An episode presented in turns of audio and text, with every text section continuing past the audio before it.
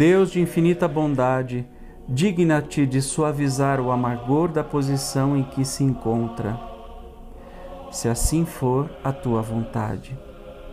Bons Espíritos, em nome de Deus Todo-Poderoso, eu vos suplico que o assistais nas suas aflições. Se no seu interesse elas lhe não puderem ser poupadas, fazei compreenda que são necessárias ao seu progresso. Dai-lhe confiança em Deus e no futuro que lhe as tornará menos acerbas.